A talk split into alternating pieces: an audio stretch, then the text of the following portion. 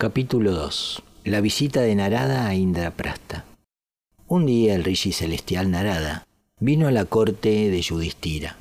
Draupadi y los Pandavas le dieron respetuosamente la bienvenida.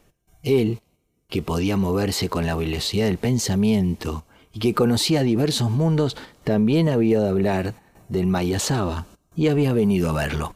Yudhishthira estaba muy feliz de enseñarle el salón. Parecía un niño con un juguete nuevo y estaba muy emocionado con la idea de mostrarle su esplendorosa belleza. Narada contempló el salón y le expresó su entusiasta aprobación.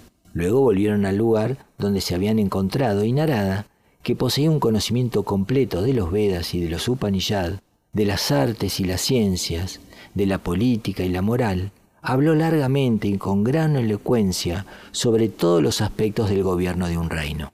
Dirigiéndose a Yudhishthira, le preguntó si gobernaba su reino en consonancia con la religión, la prosperidad, el bienestar y la salvación del alma, tal y como lo habían hecho sus antepasados.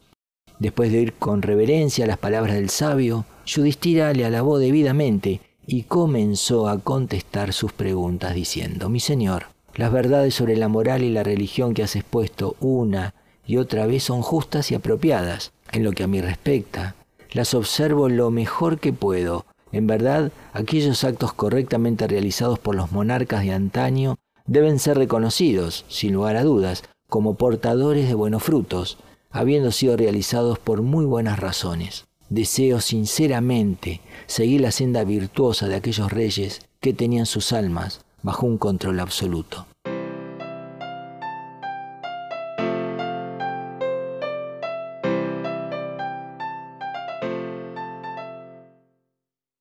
Después de contestar las preguntas del Rishi, de esa forma, Yudhishthira guardó silencio reflexionando durante un momento. Al poco tiempo, percibiendo una ocasión propicia, preguntó a Narada ante toda aquella asamblea, Mi señor, tú has viajado por los tres mundos y debes haber visto muchas habas bellas como el que yo tengo. ¿Puedes hablarme de ellos? Narada, mostrando una amable sonrisa, le contestó, Sí, he visto sabas parecidos en otros mundos, y te hablaré de ellos, pero puedes estar seguro de que el tuyo es el mejor de todos los de la tierra.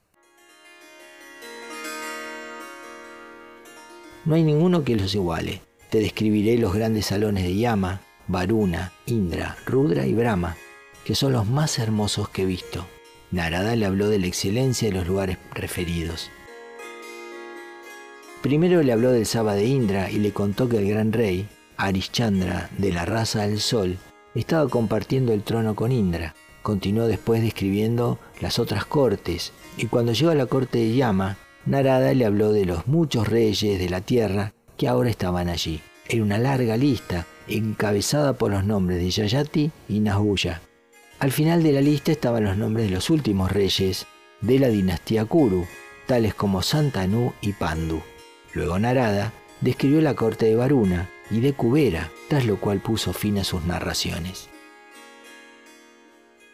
Yudhishthira permaneció en silencio durante unos instantes, y como Narada esperara a que hablara, Yudhishthira dijo, Mi señor, he estado escuchando atentamente todo lo que has estado diciendo, y he advertido una cosa, la mayoría de los reyes que eran señores de esta tierra están todos en el Saba de Yama, y no en el Saba de Indra, como yo había creído durante todos estos años. También me he dado cuenta de algo más, y es que dices que el amigo de Indra, de hecho su compañero de trono, es el gran Arishchandra, el rey de la raza del sol. Mi señor, qué buenas obras hizo él que no haya hecho mi padre, debido a que tiene el honor de compartir el trono de Indra. Mi padre era el más puro de los hombres, nunca dijo una sola palabra falsa, era un santo entre los hombres. Quiero que me digas cuál es la razón que justifica este hecho.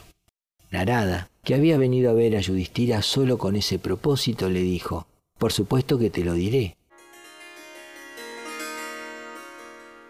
El rey, Arishchandra de la raza del Sol, era el hijo de Trisanku, el favorito de Vismamitra. Arishchandra era un monarca poderoso, había conquistado todos los reinos de la tierra y había realizado el yaga llamado Rajasuya. Y esa es la razón por la que él fue digno de elección para compartir el trono del mismo Indra. El rey que hace el Rajasuya sobresale como alguien diferente. Yo me encontré con tu padre y me dijo, mis hijos son ahora poderosos en la tierra, Y si Yudhishthira hace el Rajasuya, yo y mi abuelo Santanu podremos ir al Indraloka. Este fue el deseo que tu padre tenía para ti.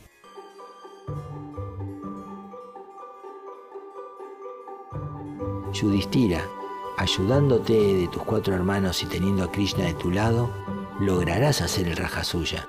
Puedes conquistar el mundo entero y hará posible que tu padre y tu antepasado Santanu, junto con sus hijos, entren en el Saba de Indra. Sé que no es una tarea fácil. Ese yaga se consigue con gran dificultad, pero si hay alguien que pueda hacerlo eres tú y solamente tú. Después de esto, Narada bendijo a los Pandavas y se marchó.